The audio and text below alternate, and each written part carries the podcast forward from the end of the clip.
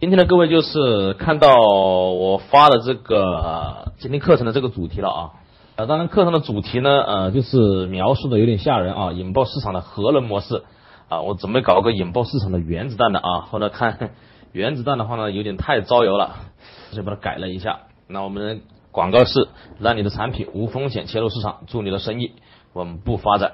那其实是两个啊，第一个你看，让你的产品无风险的切入市场，祝你的生意稳健稳健发展，祝你的生意稳健增长，或者祝你的生意稳健长大。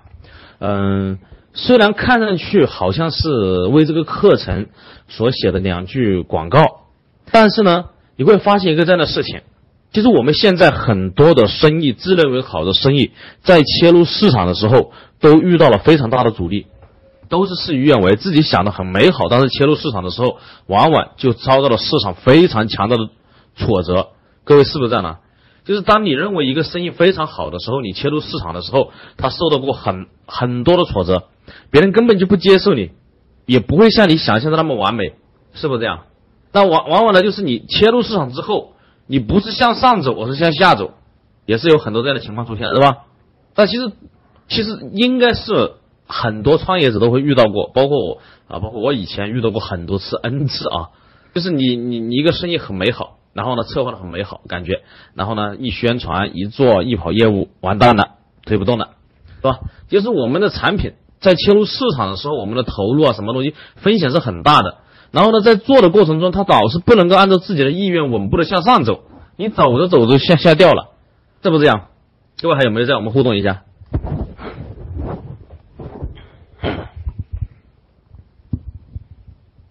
是吧？所以说呢，今天的这个课题呢，呃，就主要来和大家聊一下这个问题。就是如果说你能够把我今天晚上所聊的这些东西啊，你能够再重新去感悟，我讲的这些结构，它不一定是百分之百，不一定百分之百的，你要按照这个结构来思考，按照这个结构来执行。但是我所讲的这个结构，绝对是顺应人性的，绝对是顺应你切入市场发展的。当然，今天呢，我我。呃，讲的这些内容呢，有可能是昨天也讲过了，有可能前面的课程也讲过了。今天呢，只是把它重新梳理一些结构来和大家来谈一下。呃，既然我们要谈到啊，我们要引爆核能的这个，要引爆这个生意的核能啊，像原子弹一样，虽然一点很小，但是一下通过裂变扩散，一下能够产生巨大的威力。嗯，那我们就要谈到，首先谈到我们传统的产品，它切入市场的时候是以什么样的模式来做的？就是我们常规的模式是什么模式？就是传统常规的模式啊，切入市场。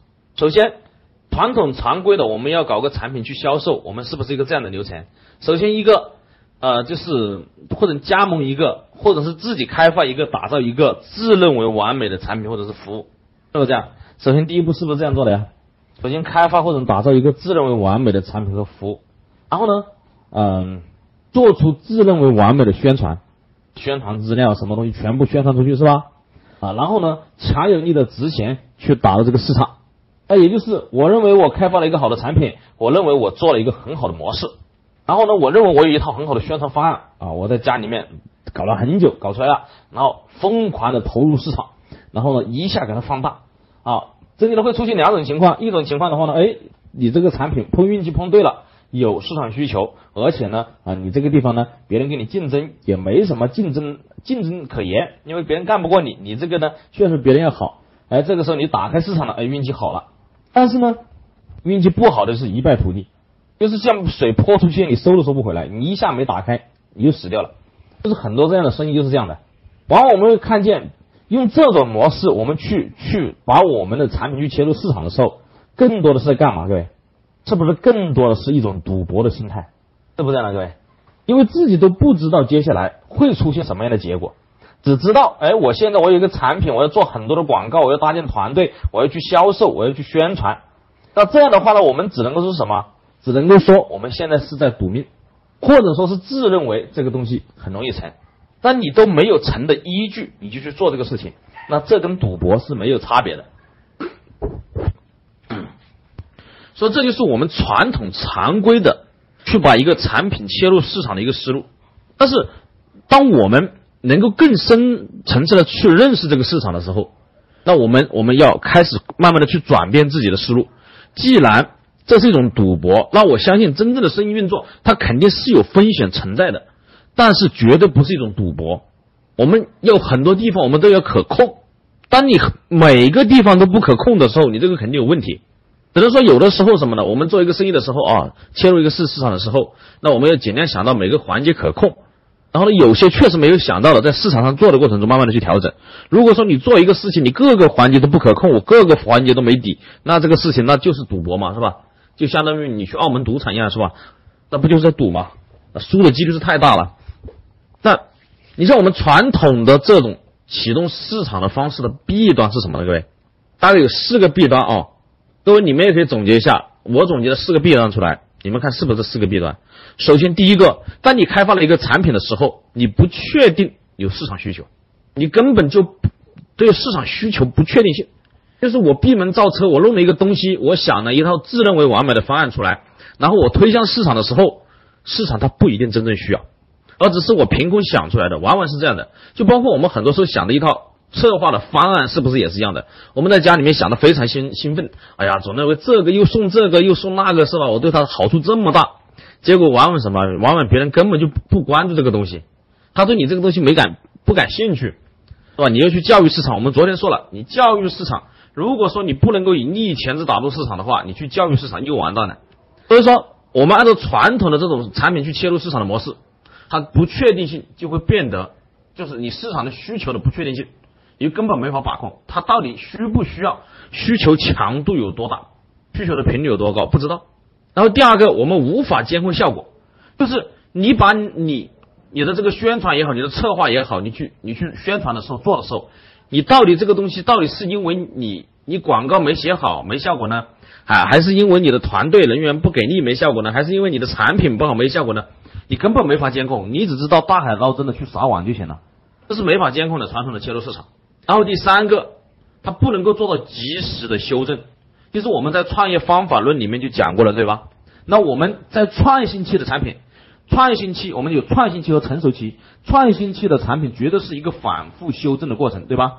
因为你不确定你这个市场到底需不需要你的产品的时候，你就只能够先小规模的去做，然后边做边测试边调整，直到把你的产品优化出来，能够满足符合市场的需求。然而，我们如果是按照传统的方式自己搞一个完美的产品，然后推入市场卖不动了，然后你修都没时间修改，因为你所有的投入，你所有的精力全部出去了。一旦打入市场没有效果，那你的团队他们就会心灰意冷，然后你也短时间你也找不到方法。如果说你的产品、你的模式老是调整、老是改，那跟着你的团队，他们就会心里就会乱掉，是不是这样？他们也会没底啊。我们众志成城、信心勃勃的，然后呢，现在切入市场的时候，结果发现市场不如所愿，所以大家的信心就会受挫。其实我们知道，你就像。战争也是一样的，是吧？士气最重要，而士气来源于什么？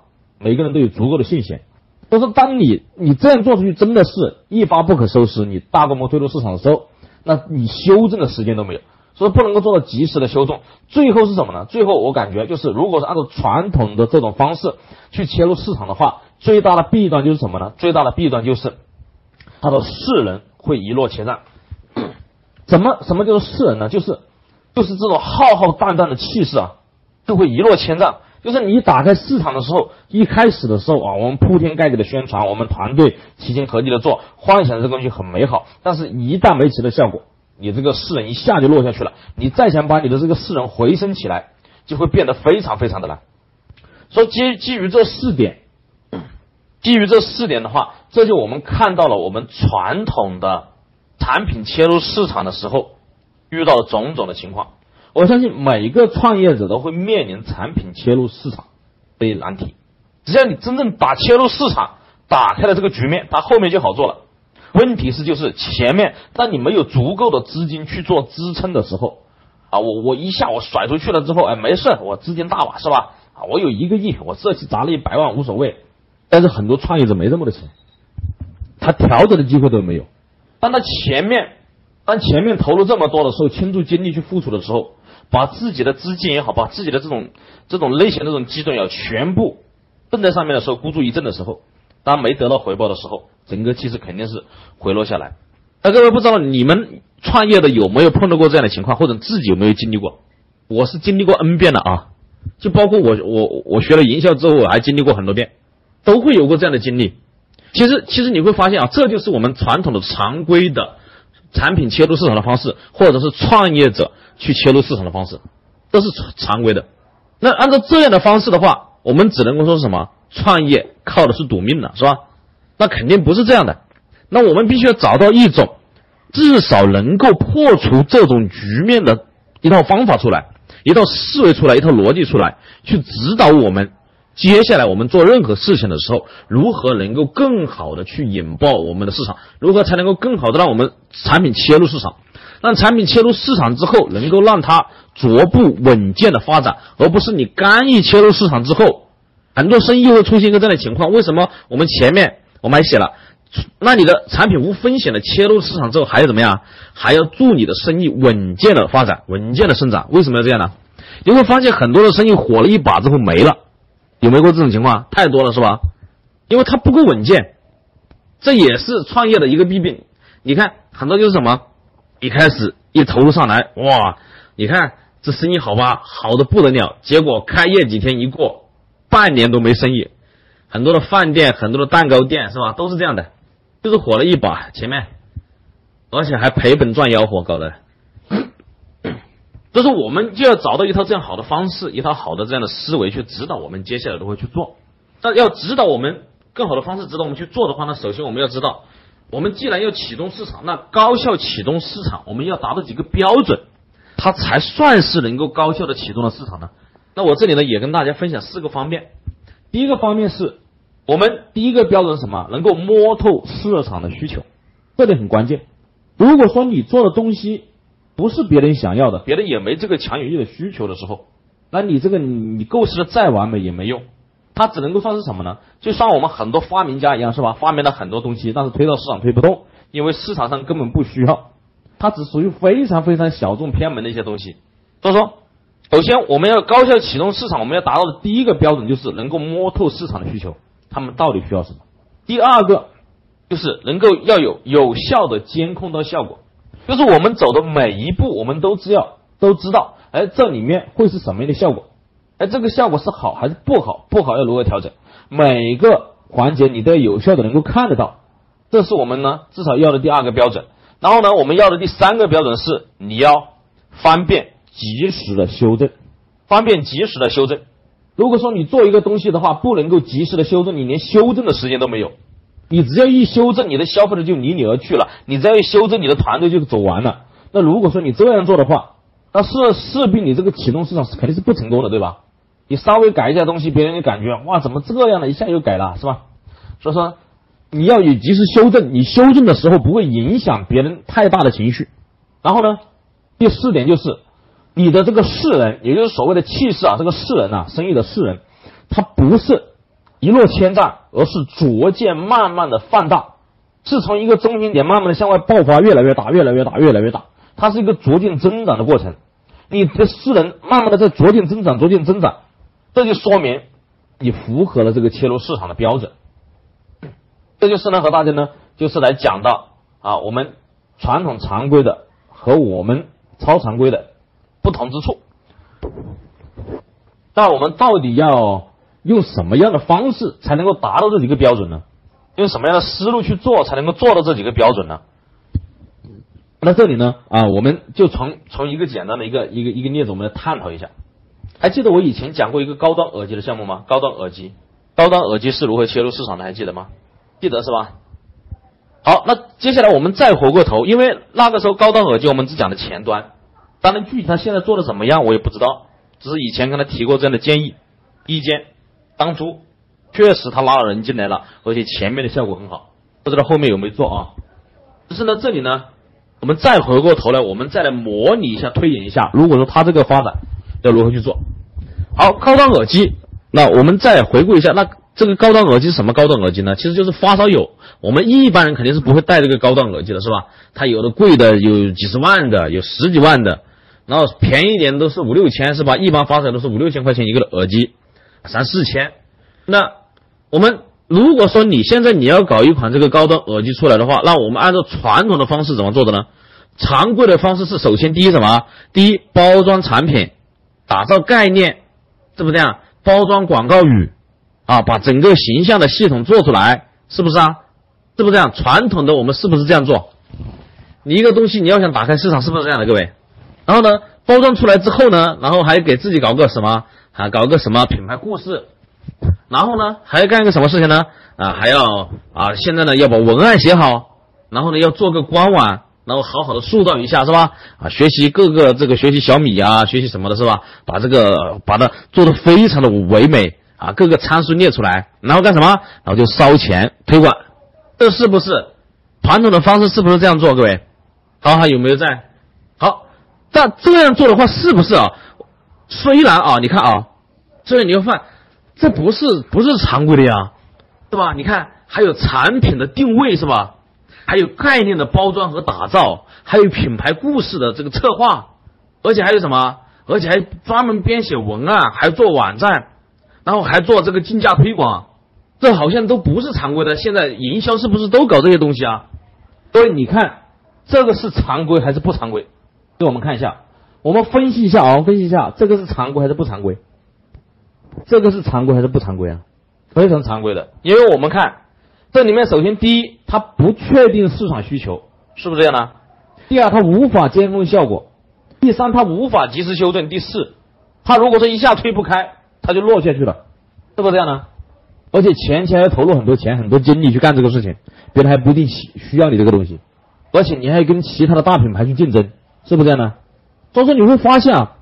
我们懂得包装概念也好，我们懂得去做这些东西也好，懂得去做网站也好，懂得写文案也好，懂得去做竞价推广也好，但是这里面存在的风险很大，它不一定能够推得起来，而且它前面要耗费很多很多的精力，而且它不一定知道别人需要什么。那按照我们 超常规的做法，我们要怎么做呢？首先，第一步，我们首先找到这个鱼塘，对不对？找到我们接下来我们要把这个耳机卖给谁的这个鱼塘，那比如说就找到了什么？找到了耳机发烧友的这个群，里面全部都是耳机发烧友在里面聊耳机。那找到群之后是是打广告吗？各位？那如果说我们按照传统的这种营销方式，我们找到这个群之后是不是打广告啊？发发软文呢？打打广告是这样吗？不是这样吧？你这样的话绝对会踢出去嘛，是吧？那我我找到这个群之后我干嘛呢？我找到这个群，我要露一个面孔，我要在这个群里面建立信任基础。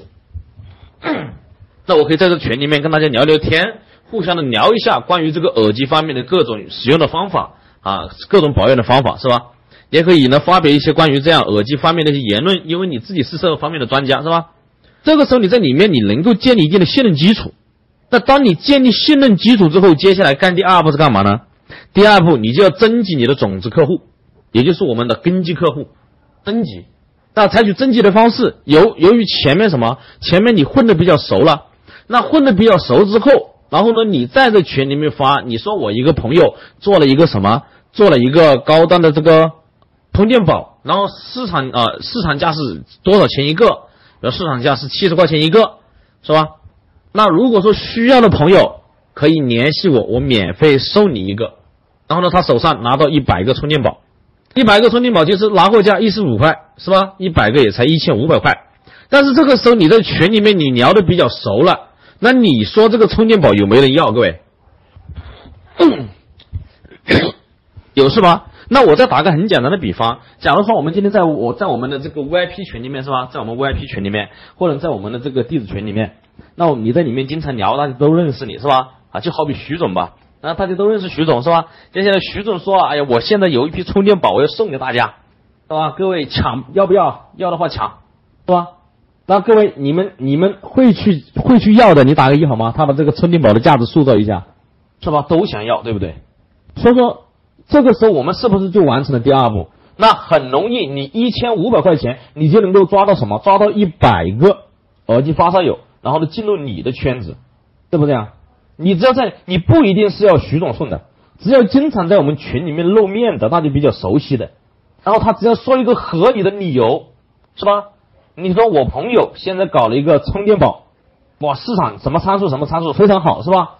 我这里搞了一百个过来了，谁要我送给他，是吧？只要你自己出邮费就行了，是不是？很多人也会要吧，是吧？好，当然你们不是耳机发烧友，他肯定就不会送给你了。好，当他收到，当他这个时候，然后你跟他领的时候，这个时候你是不是你要加他为好友？他就会把你拉到一个圈子里面去，然后跟你们聊。那其实呢，然后在聊的过程中，你可以私聊也好，也可以怎么好。那当然，我们这这一步是叫做什么？是不是叫做征集种子用户？那我们通过通过我们一个相关联的一个鱼饵，是不是就过来了？那征集这个种子用户以后，然后你把这些种子用户，你把它圈圈进来，圈进来之后，你可以跟他们私聊，然后你可以在组搞一个群跟他们聊，搞个讨论组跟他们聊。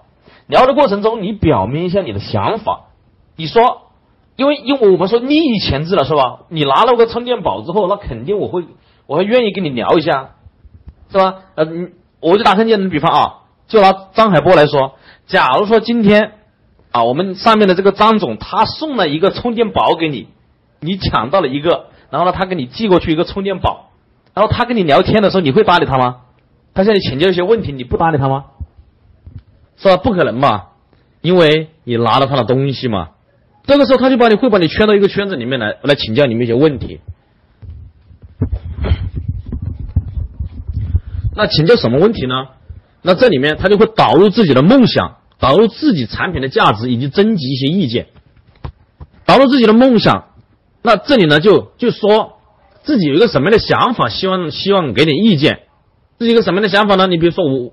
你看啊，我们都是这个耳机发烧友，对耳机很有研究。但是呢，就是我们耳机发烧友，真正的发烧友，他肯定不是看中这个牌子的，知道吧？他只看中真正的参数和音质。但是为什么他会去买牌子的？他对这个牌子比较相对而言比较信任而已，是吧？是不是这样？所以说，当他圈进来之后，他就开始导入自己的梦想。我们都是发烧友，是吧？然后呢，我其实我是专门，我我有这个技术，我可以做这个东西。我一直想。自己给自己做，然后我也想带起一些朋友一起来做，我们一起来做一个这样的产品。然后呢，我们市场价三四千块钱一个的这样这样的高端耳机，其实三四千五六千的，我们只要一两千一两千块钱就可以搞得到，是吧？我们就可以把这个做出来。就说我我想跟大家探讨一下，我想做一个这样的耳机，你们认为我给我我现在我自己做一个这样的耳机出来，你们认为要做成什么样子比较好？我要做一个非常符合我们发烧友的耳机出来。这个时候你又很懂是吧？那你就给他提一些意见是吧？然后他就汇报一些你这些思考情况。那这里包括私聊啊，啊，包括你可以可以邀约啊，是吧？你可以跟进呐，甚至你还可以跟他们接接语音呐，是吧？探讨一下，这就是什么？我导入梦想，我去征集意见。然后呢，这个时候你在自己，你就按照他们的想法，你就做一条这样的耳机给自己用，是不是这样？给自己用的时候，你就跟他们炫耀嘛啊！你说上次我们拿他耳机做出来了，是吧？啊，现在音质什么样？什么效果？你拍照给他们看，太棒！你这太感谢大家了。然后你说大家你们要不要也做一条啊？是吧？一千五百块钱就够了。这个这个参数绝对是市场市场上三千、四千、五千的参数，是吧？啊，但是我由于我的这个精力有限，我现在我只能够做五条。你们谁要预预定的话，你提前定。这个时候我们是不是就导入到我们的第四个步骤了？是吧？第四个步骤是不是进行第一轮这个什么？限额的预售是不是这样？按照这个流程的发展，是不是就这样的？第一轮限额的预售，那至少你的产品通过互联网卖出去了，是不是你就成功第一步了？各位，至少哎有人要，是不是这样？那接下来卖出去之后，那卖出去之后，然后接下来是什么呢？他们拿到手上之后，这个时候又征集他们的见证是吧？征集他们的评论。那这个时候把这些见证和评论，然后你不是有一百个人吗？那你再给这一百个人再到群里面通知一下，是吧？问大家还想不想要定的？我们第二批的话，我我我我我尽量努力一点，是吧？我看能不能生产十条或者多少条出来。然后这前面的这几个人的见证，哇，用的确实好，这个是吧？达到了什么标准？达到什么标准？那这个时候你说第二轮销售起来是不是也不难呢？从一百个里面首先抓五个，然后抓十个，因为这是大家共同努力的结果，这个就不难吧？对，说。这里面我们就可以循环往复的几次，而且我这里面没有任何的销售痕迹，都是大家要不要提前订啊？反正我就就这个现在就这个生产能力，是吧？那这样的话不难，但是你的开始慢慢的开始有用户了，是吧？你的用户看你的产品能够卖出去了，你能够通过互联网产品卖出去了，那在这个过程中更多的是什么？其实我们讲的 作为一个创业者，前期最重要、最重要的能力就是勤快。其实我们我们发现一个发现一个什么？各位有没有发现一个问题啊？就是我们往往很多的创业者就是缺少勤奋的精神，就是做事情总想想一个什么模式出来，然后我马上推入市场，我就能够成为比尔盖茨，我们能够成为马云。各位，马云是因为他设计了一个模式而成功的吗？我相信任何企业都不是一开始的时候设计了一个什么模式而成功的，而是一开始真的是摸爬滚打、亲力亲为、实干出来，对不对？而往往我们很多人就没有这种实干家的精神。勤奋非常的重要，你再厉害的头脑，如果说你没有勤奋的天赋，没有勤奋的特质，这个也很难。那我们前面他要完成这些动作，那他得什么做？跟这些用户，跟他圈进来的用户，跟他们聊天是吧？跟他们沟通感情是吧？跟他聊一些自己的梦想，甚至有的时候打电话还问问聊聊天，有的时候还邀约在 YY 里面，有的时候邀约五个，邀约十个是吧？邀约他们一起来聊。那这个时候，他就要。就要拿出他超乎常人的那种勤奋精神来，而不是说我我们很多人会出现一种这样的情况，各位什么情况呢？就是，哎呀，这些东西我得设计一个模式啊，我不能够这样这样。那你想三个月你想出来的模式还不一定别人会接受你，但是你三个月之内你跟这些人沟通，你的情感维护的多好，是吧？而且不要三个月，六个月时间跟大家聊，但是而且你还能够从他们的这些他们的提问中。你能够获得非常非常多的想法和灵感，然后你记下来，有可能他们一句闲聊就能够启发到你了。哦，原来他们想要这个东西，你就从侧面就了解到了。我说这个前面是不是就是勤奋呢？那我们讲的刚刚，那这样的话我们就连续销售几轮是吧？循环几次，那这个时候基本上我们第一批已经起来了。那我们第五步是吧？征集见证、评论、再次发售，第五步就完成了。那当我们这批完成之后，那这个时候是不是这些人？跟你又是朋友了是吧？而且这些产品都是大家一起开发出来的，大家是不是都很兴奋呢？兴奋之后，那接下来我们要做的是什么？接下来病毒邀约了，就靠这一百个人，就靠或者五十个人，甚至二十个人都可以，就靠着这些人，他去邀约他更多的朋友一起来，把好的东西分享给他的朋友。我们只要设定一个好的一个分享的机制就行了。这个时候是不是就很简单？你包括邀约进来可以得到一个什么好处都可以啊，是吧？朋友的邀请。这个时候我们进行病毒的邀约，从你的五十人或者一百人，那这个时候你就扩展到五百人或者多少人，这就是一个邀约。然后你前期你还有还要做好工工作人员跟他们的跟进沟通，甚至打电话跟他们聊天都可以。他没时间跟你聊，就给他发短信都可以，总有人愿意的。这就是讲的跟进。前期打基础的时候，我们叫做根基，把这个根基做好之后。那接下来前面这批人，那我们这这下我们就导入了七个步骤，什么？这个时候你就要成立一个组织，成立一个平台，成立一个组织组织什么意思呢？组织选拔及待遇，这里什么意思呢？那当我前面我跟这些伙伴们我们一起把这个东西搞出来是吧？那接下来我们就组建一个这样的平台进来，平台，那我们现在啊，我跟大家这些月的互动是吧？我们也找到了能够找到了几个伙伴一起来开发。那这个时候，我们每个月的产量可以达到多少了？我们更多的朋友可以得到得到更高品质的耳机了。那现在呢，你就成建一个这样的平台，一个一个耳机发烧友的论坛也好，是吧？一个耳机发烧友的一个什么也好。这个时候，你就把你前面的这批人，把他们设为什么？设为论坛的这个版主，是吧？啊，设为你的什么呃一个一个什么委员会的一个代表，或者是设为什么你这个。反正里面你给他设一些职位出来，然后给他今后他买耳机的时候一些更好的待遇，是吧？对，给个身份。这个时候，你就组织你的用户、你的客户，来把你的整个圈子给维护起来。然后这个时候，你们就可以发动，不管是线下的聚会也好啊，是吧？线上的碰撞也好啊。然后大家有什么好玩的玩法呀，是吧？对对，这个耳机发烧发烧友耳机的这些什么功能的这些。参数啊，一些什么建议啊，都可以通过这个平台发布了。那你通过前面这些人，他就给你玩活了，把这个圈子玩活之后，这个时候你有了前面几百人的基数之后，然后你后面你就可以做病毒式的邀约，甚至你可以给你的这个平台设一个什么，设一个我们的会员的一个一个专区，免费的专区是吧？那通过朋友邀约进来，会员专区需要一个邀约码，进来之后就可以享受到一些什么好处，一些什么鱼儿，相当于是吧？进来还可以看到很多这些耳机发烧友的一些心得，这个时候就开始病毒扩散开了。你有了大量的客户见证，你有大量的用户是吧？并且你也知道他们真正喜欢什么产品了。现在你的网络平台你也建起来了，是不是整个压力会变得很小？而且每一步都在自己掌控的范围之内。虽然我们会看见，哎，这样做是不是很慢呢？各位，你们感觉这样做慢吗？假如说做一个一个耳机，在你没有强大资金的实力支持下，你认为这个慢吗？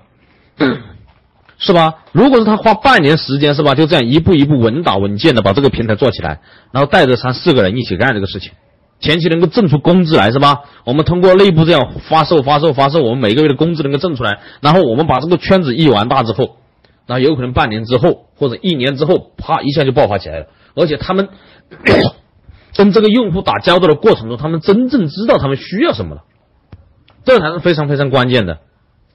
这就是我们讲的讲的一个这样的过程。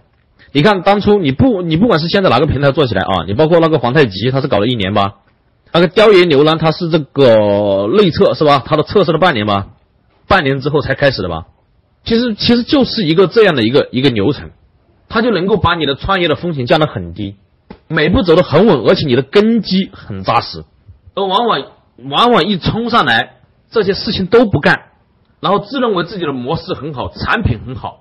然后疯狂的投入宣传、推广和推销，结果就死得很惨。一开一开始的时候看起来表面风光，那我们刚刚讲的第二种这种这种方式，是不是就相当于我们前面讲的呀？你能够通过这种方式，你能够摸透市场的需求吧？是不是？在没有风险的情况下，是不是摸透市场的需求啊？你是不是可以有效监控的效果？我一下一百个人进来的时候，我先不发售一百个，我先发售五个，看有没有人要。哎，如果说五个有人要，我成功了。是吧？我首先自己做一条，是吧？前面先跟别人聊天，看别人的意向值有多高。通过大家一起互动的时候，我把我的产品开发出来，我自己先做一条，在大家面前炫耀一下，是吧？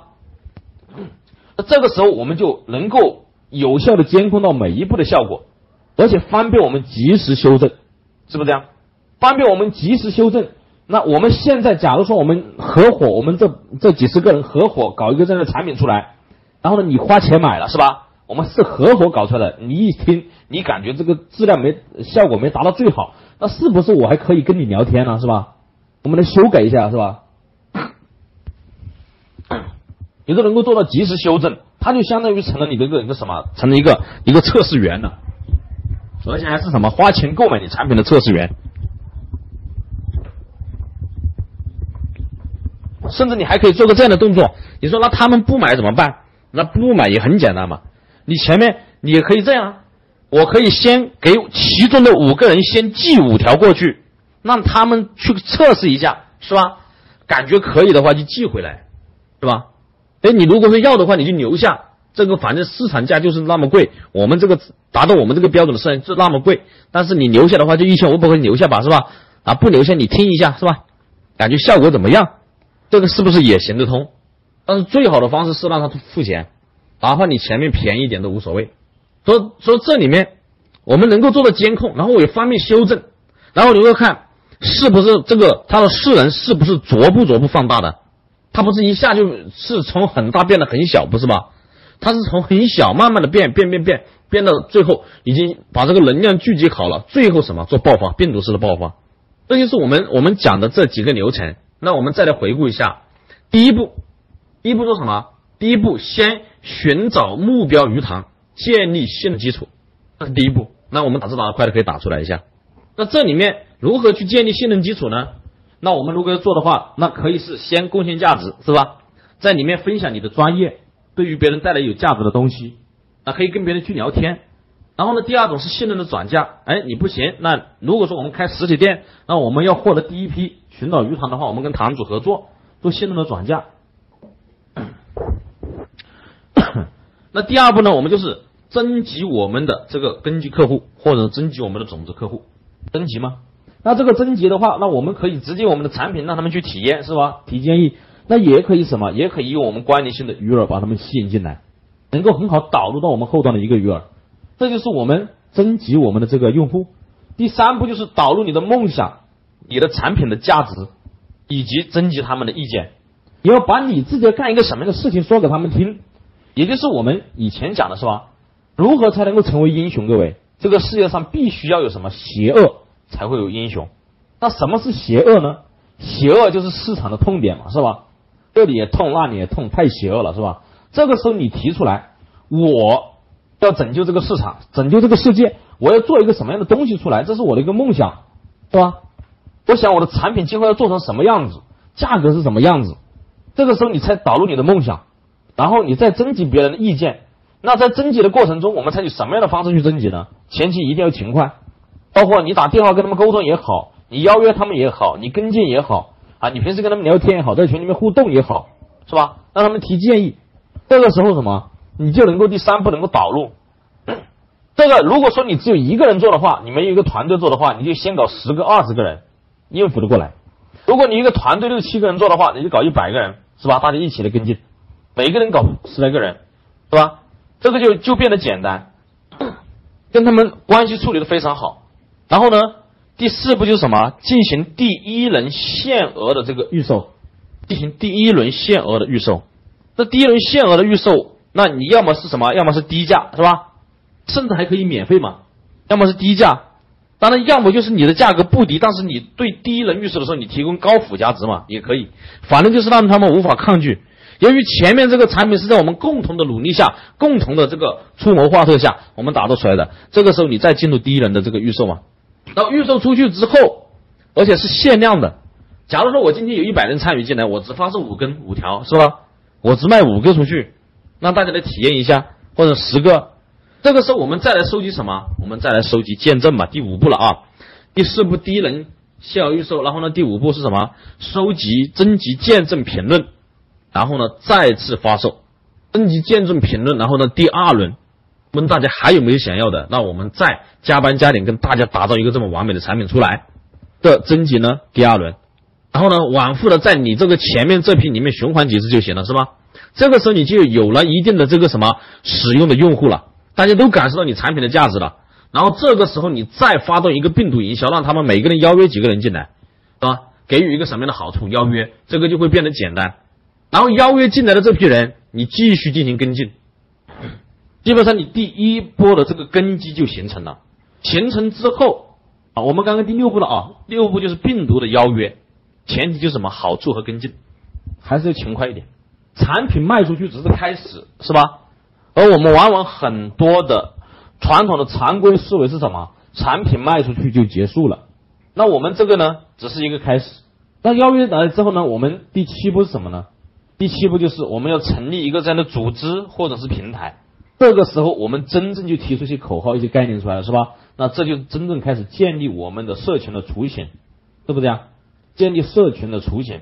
那在这个里面，你要要想什么？要想。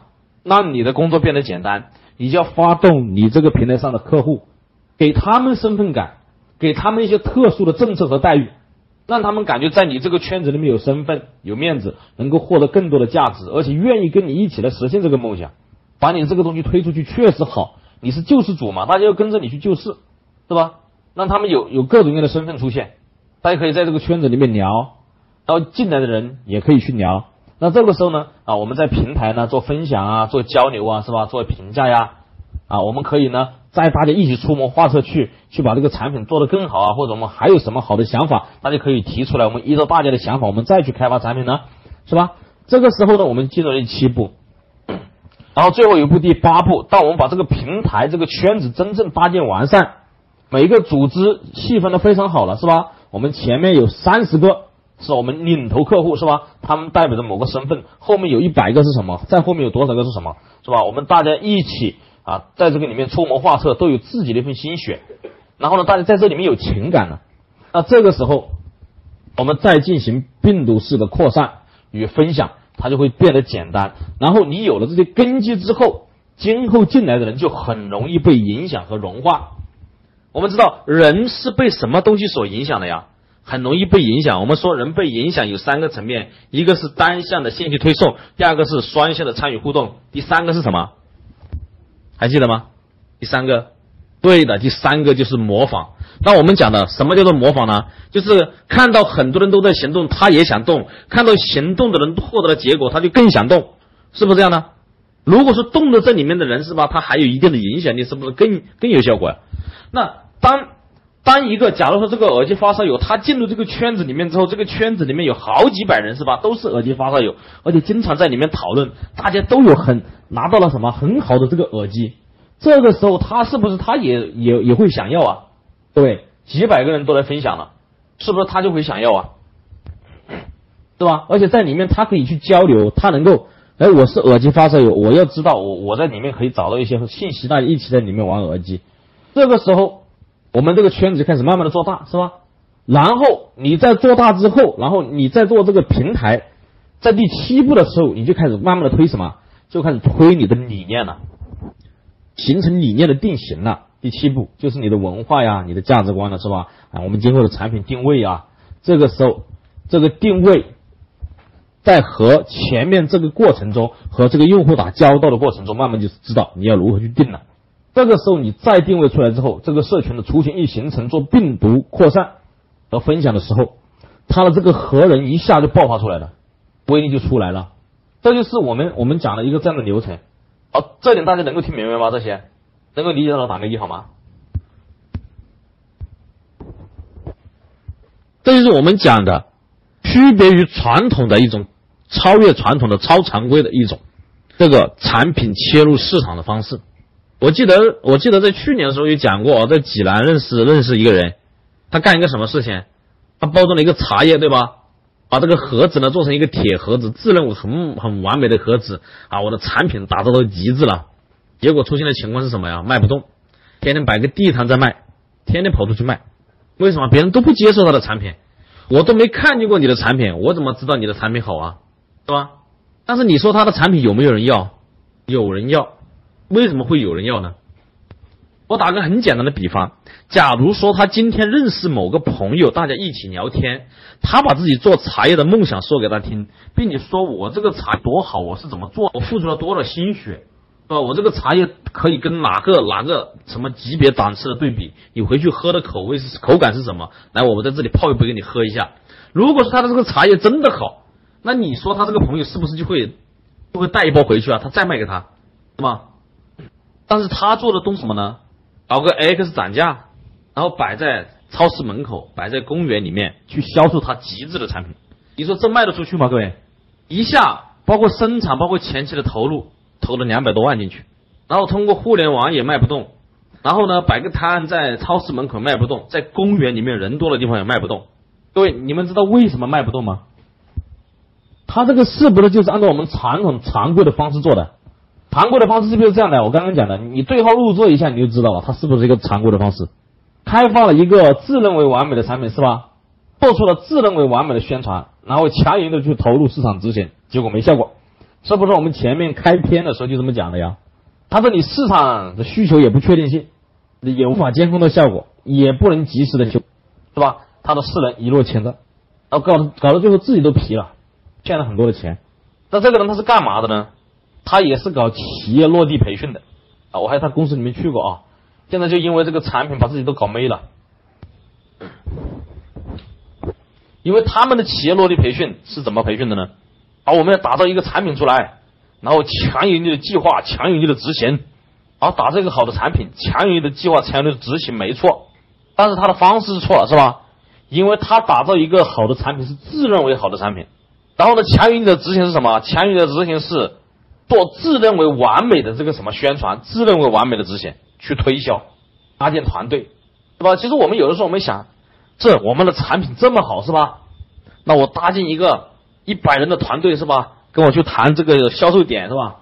一个人给我谈几个点下来，经销商下来，那得多大的面呢，是吧？关键是没你想的这么好，对，就是做传统培训的，就是做传统企业落地的，帮别人去做团队激励。帮别人去做这个团队建设、团队激励，然后他为什么会打造这个产品呢？就是因为，就是因为他看了小米的书吧，好像要做一个极致的产品吧，所以他就他就忽略了这个流程，就是由小一步一步势能扩大，当累积到一定能量的时候，再爆发性的增长，忽视了这个东西。那我们我今天呢和大家讲这个呢，就是大家再次深刻的要感悟到其中的道理。就包括，就包括那个，你比如说你要你要做一个什么，你要在你们当地，你要推你的微信平台，微信第三方平台是吧？帮别人去做多少钱一年？那我们传统的方式怎么做的呢？各位，传统的方式是不是也是开发一个自认为完美的产品，然后做自认为完美的宣传，然后搞销售人员疯狂的去卖，是不是这样做的？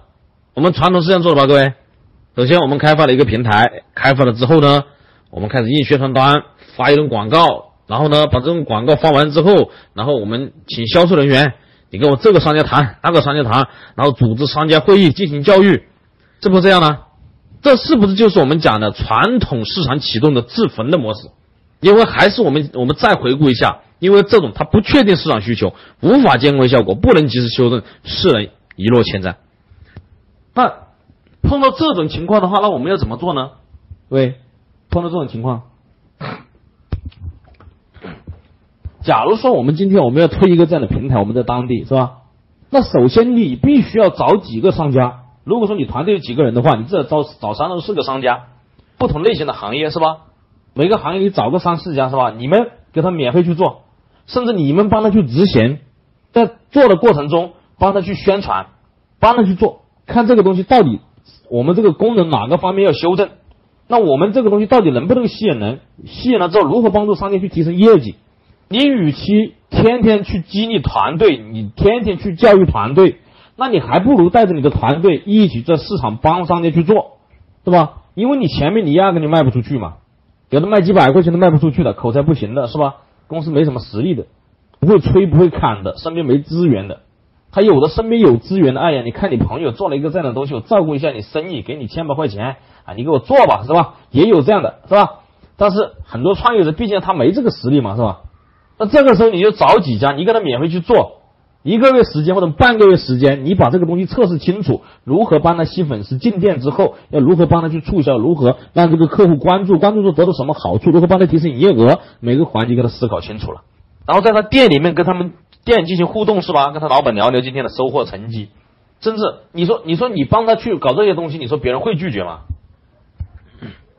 但是你就知道你这个时候你市场上别人为什么不接受你的原因在哪里了。因为商家他拿了之后，他自己压根就不知道怎么用。好，你去教他，你也没用过，你去教他，他怎么用？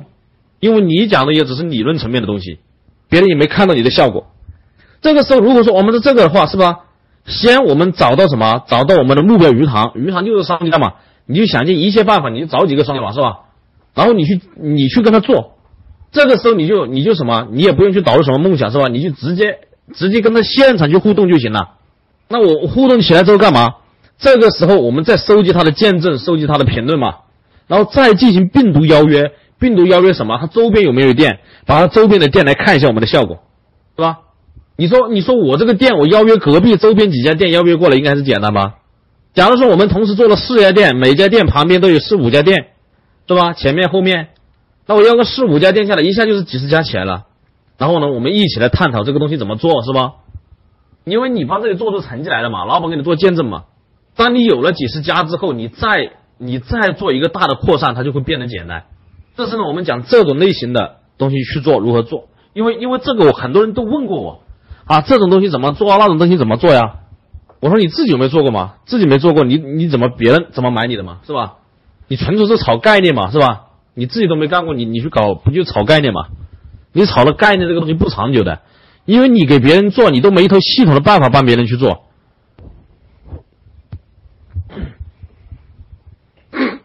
所以这就是刚刚那些步骤呢，就是对于一个创业者来说，对于一个创业者来说，我们按照这些步骤做，可以降低自己的风险，就包括你很有经验的人，你到一个新的市场的时候，也得这么去做。当然，我这里还是讲的一点，我这个讲的是什么呢？是属于创新期的项目，因为我说了，我们在创业方法里面讲过嘛，有创新期和成熟期嘛。如果说你这个产品本身就市场就接受了，是吧？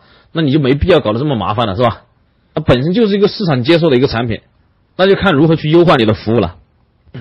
那我们这种创业创业的伙伴，就是他自己没做过的，他自己没做过这个生意，前期做的时候一定要勤奋，一定要多跟用户打交道。多了解用户的需求，甚至前期给一些用户免费都无所谓，其实就是大概一个这样的思路。当然，只是系统的跟大家讲了这个步骤和流程。其实说白了，不管就是创业型的，或者是创新型的项目，先小规模、小面积跟一些用户去接触，跟用户去接触，多勤快一点，多做点事，去跟他们聊天，了解他们的需求，甚至有的时候让他们免费体验一下，跟他们成为好的朋友。先这样去做，他有可能会来得更快。就包括那些 VIP 群里面，我就讲了一个很简单的例子，是吧？是在 VIP 群还是在我们弟子群讲的呀？讲了一个很简单的一个例子，就是你这个。你这个蛋糕店搞一个什么促销政策出来，有没有诱惑力，是吧？你专门针对小区的客户，那你就扮演自己小区的业主，你在小区里面，你跟业主聊天，或者是你跟自己身边的朋友聊天，是吧？跟朋友聊天，哎呀，那个蛋糕店现在一个什么什么什么一个优惠政策啊？等一下我们要不要去一下，是吧？你这样一问，如果说你身边的朋友，哎呀，这没兴趣，这都是什么什么，是吧？你就打动不了你的目标客户嘛，你就多问。多了解，多勤奋，多沟通，然后去了解别人的需求，他想要什么，他缺什么，他真正那个点是什么，都能够旁敲侧击或者正面的都可以问出来。那我们这种形式是什么呢？我们这种形式什么？建立在系统化层面的，就是第一步，我们选对自己的鱼塘之后，那我们建立信任感，然后呢，啊，通过一个与我关联的产品或者体验型的产品，把它征集进来，然后来了之后，然后去表达出你的梦想，你要做一个什么样的东西出来。那我我要解决市场上哪些痛点啊？大家对这个有什么意见？有什么看法？大家可以给我提意见。提了意见之后呢，我还可以啊给你们什么好处是吧？然后呢，这个时候你通知他啊，针对大家的意见，我已经把这个第一个产品开发出来了。这个产品是什么什么样子？大家看一下好不好？那大家如果是认为好的话，我们前面我们先尝试着做五个是吧？那如果说大家要的话，那你们我们现在只能够做五个。现在我们这里有百个人啊，你们可以先提前定，我们价格是什么什么样是吧？很便宜嘛是吧？那别人一下就抢到了嘛？抢到了之后，这五个人给你一做见证，见证的话，那这一百个人里面还没有得到的，你再跟他们说嘛。我们现在我们开，他又开发多少个了？他要不要再定一下，是吧？这个时候你就循环几次之后，是吧？然后呢，再由你这一百个做病毒传播，把他身边的朋友啊，或者有共同兴趣爱好的人全部啊，通过通过病毒的方式吸进来，这就是我们老客户的转介绍。说白了，是吧？只是我们刚刚呢，把它把它系统的描述一下下呢，就是病毒邀约嘛。邀约进来之后，邀约进来之后，你再去了解他们的需求，你再去去跟他做跟进，然后你再搭建好你的这个圈子和平台，形成你这个社群的一个雏形。社群的雏形，把你社群的组织结构，把你社群里面的一些职能、一些功能，你把它打造好，是吧？我这个圈子建了干嘛，是吧？肯定是要一个基本的嘛。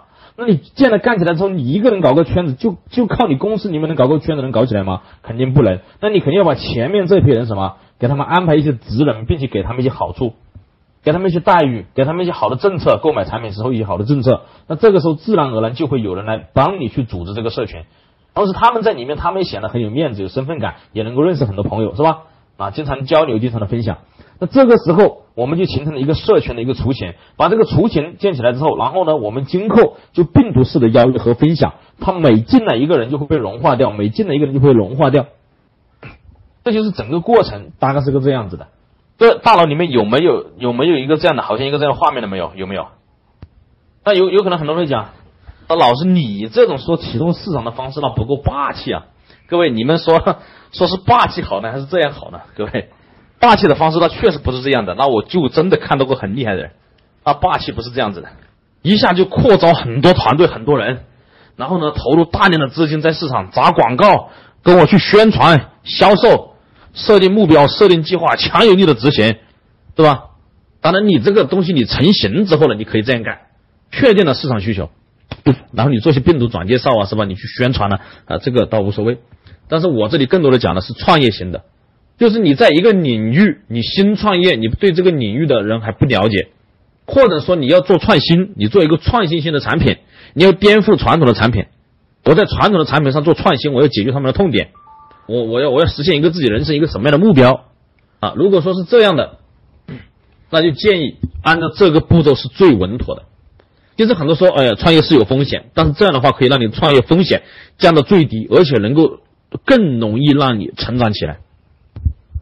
其实我们会看到，我们会看到很多成功的这些这些公司，现在很多成功的公司起来之后。我们看到以为他是广告砸起来的，其实他砸广告的时候是什么时候砸广告了？是别人都做成了之后砸的广告，是吧？这个各位你们知道吗？很多公司你看他砸广告是他做成了之后砸的广告，别人已经初步成型了砸的广告，怎么可能？各位，你说老白金是一开始一上来就自己搞个产品，自认为完美，然后到处疯狂的砸广告，今年过节不收礼，收你只是老白金吗？老白金是这样搞的吗？不是吧？人家做市场调查需求，还亲自下市场去销售，是吧？还要总结，还还通过软文广告的推送，软文先写，都是一个一个流程，是吧？然后在一个点爆破之后，然后再到其他点去爆破的，都是这样搞的。实做实际做搞征途的时候，先内测的时候，他都搞了多少啊？他都先搞了几万人测试的，升级了，测试了之后，把这个整个基本上里面的东西全部打完善之后啊，内测之后啊，然后再去对外去扩散的呀。其实我刚刚讲的这个是吧？我刚刚讲的这个流程是不是相当于实体店也可以做内测呀？是吧？小米手机推广出来，现在你看到他在央视上都打广告嘛？是吧？那个什么，那个那个春节春节联欢晚会的时候是不是打了广告啊？人家先是以米 UI。培养忠实的粉丝，然后要大家一起来参与，他没投一分钱。前面雷军就是什么一句话，我不投钱，这个事怎么干成，是吧？然后就采取这种方式，先培养一百个人，然后由跟这一百个人跟进，跟这一百个人沟通，然后了解他们的想法需求，他们提建议，然后由一百个人扩散到一千个，然后再扩散到十万，然后由这十万大军给他们做扩散，因为十万的时候已经形成了一个庞大的社群了，是吧？这个时候大家再提出来做手机，是吧？那你们有这么好的平台，为什么不配合做个手机呢？大家出谋划策，搞了第一波手机出来，一定一下就搞完了，是吧？我这么多粉丝，然后大家都在抢嘛，是吧？反正搞出来的手机嘛，大家一起发力搞出来的嘛，大家出谋划策搞出来的嘛，是吧？这个时候，但是我假如说我有几十万人，但是我只提供一万部，那不一下就抢完了呀，是吧？因为我大家出谋划策搞出来的，知道这个手机什么样子了，我的宣都不要宣传，这就是我们讲整个它是需要一个流程的。我们很多人说要打造社群是吧？要怎么做？其实它这个东西它是一个流程去构建起来的，是要有勤奋的。但是这个思维一定要有，你没这个思维的话，反正就搞不起来，反正就盲目的搞，盲目的砸钱是吧？这就很难砸。但是这样稳打稳做，你会一步一步向前走，但是每一步你都能够收到钱，你会过得不累，感觉过得很轻松。要不你去顶负着很大的压力，为什么很大的压力啊？就是因为你根本就不知道接下来会发生什么，你也把控不了，你不确定市场需不需要，你也无法监控效果，出了问题也修正不了。哦，修正不了的时候，然后呢，你一推出市场，然后没推开，然后呢，团队士气大跌，你老板也没劲头了，是吧？公司资金一下又匮乏了，前面钱砸光了，是吧？那这才出现你睡不着觉嘛。这就是把整个流程跟大家做了一遍梳理。那我们再回过头来，我们再来看，我们再来看那天我们揭秘揭秘那个天价培训师是吧？天价培训师的天价是怎么起来的？大家还记得吗？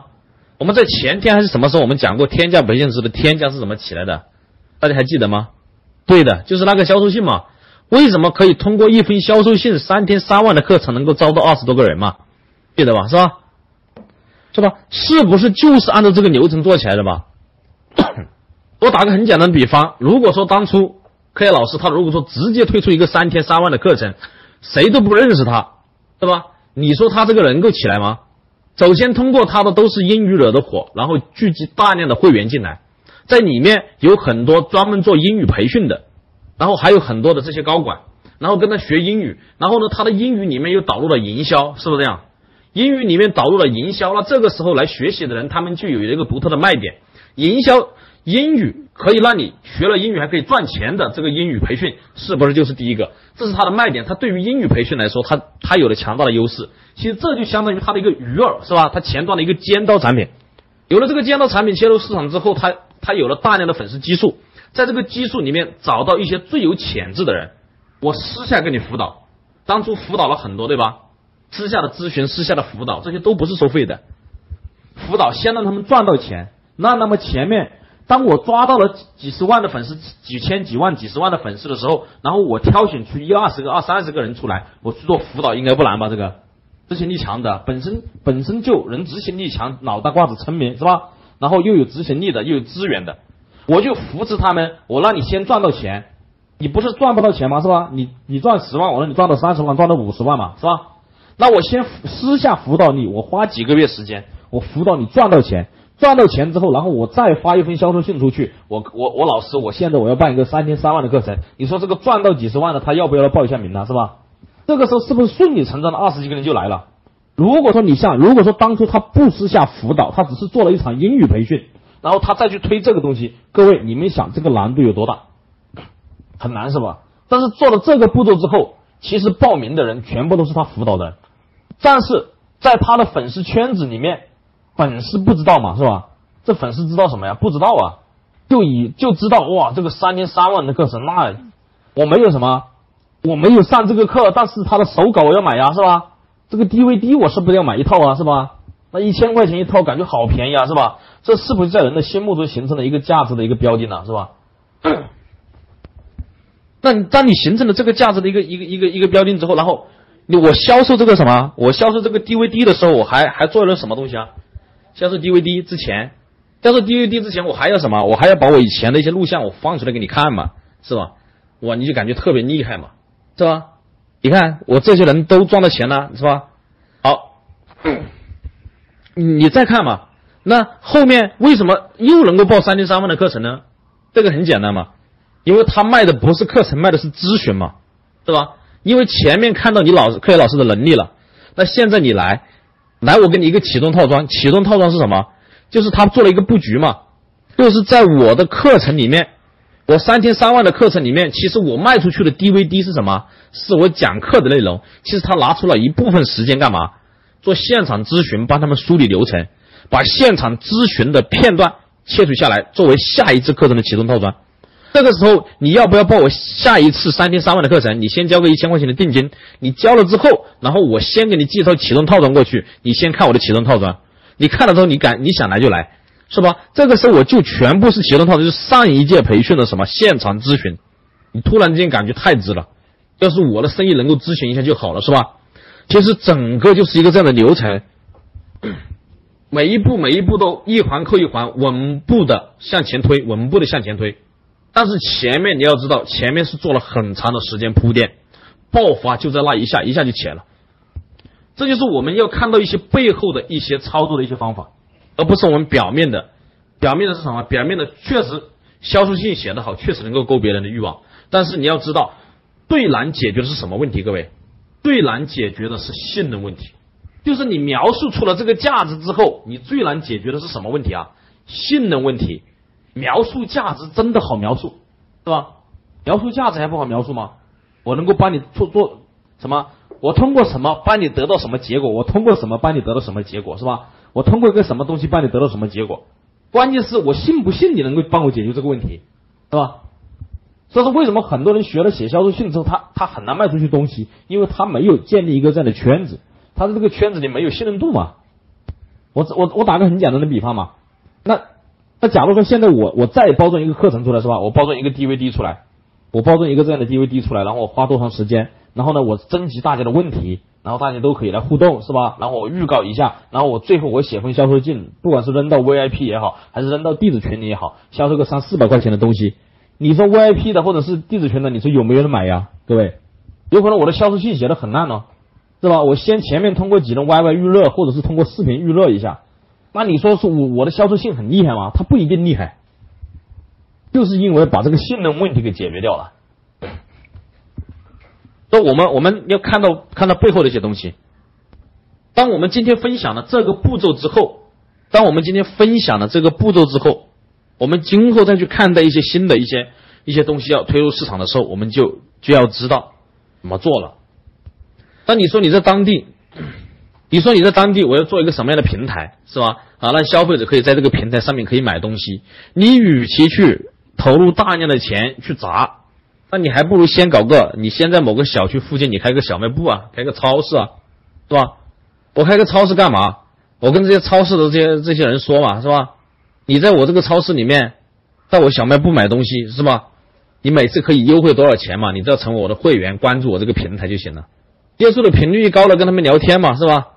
那我要做一个这样的平台，那你现在你关注我这个平台，你今后在我超市上面买东西，啊，可以很便宜，是吧？然后你再慢慢的去导入后端的东西，你去了解他们的需求。如果说你有这个东西作为前提，有信任基础了，别人还不在你平台上面买东西，那你就别干了，是吧？哦，这呢，今天又是和大家讲了个把小时吧，应该讲了关于呃如何去通过这种方式去引爆我们的市场，让我们的产品没有风险的切入市场，让你的生意能够稳步的去增长，稳步的去发展。那，我们我们还可以延伸一下讲一下嘛，现在讲，你说我要在当地我要做一个我要做实体店的营销策划，那我们现在很多人做实体的营销策划，我们是怎么做的呀？我们很多人很多伙伴学了营销之后，想给别人做实体店的策划，是吧？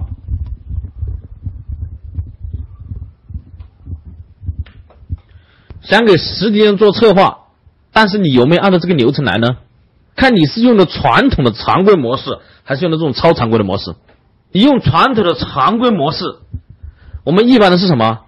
啊，认为自己想的一个完美的一个方案，然后呢？我就发一个销售信出去，认为我的销售信写的特别好，或者发个广告，然后等着别人找我做策划，然后呢，我强有力的执行，我天天跟商家去谈，我有一个方案可以帮助你提升业绩，有没有兴趣合作一下？虽然你学的是超常规，但是你去推的时候，你是用的什么？是用的超常规吗？对，我们按按照我们刚刚讲的这个标准一诊断，是不是就出来了呀？我们说传统的市场启动模式、自焚的模式，就是基本三个步骤。开发一个自认为完美的产品，做出自认为完美的宣传，强有力的执行切入市场，结果运气好打开了，运气不好一败涂地，是不是就是一个这样的标准呢？所以你一诊断就知道，就是传统的一个营销模式嘛，对吧？只是你喊着这个超常规的旗号嘛，啊，这就是为什么我们这个徐总经常说谁啊？经常说我们我们这个一个伙伴啊，我这就不点名啊，经常说他什么打着超常规的旗号。天天在干常规的事情，连自己去推自己的生意都是常规的在搞法，自己给别人去做策划也是常规的去谈商家，但是呢还宣言自己是超常规，是吧？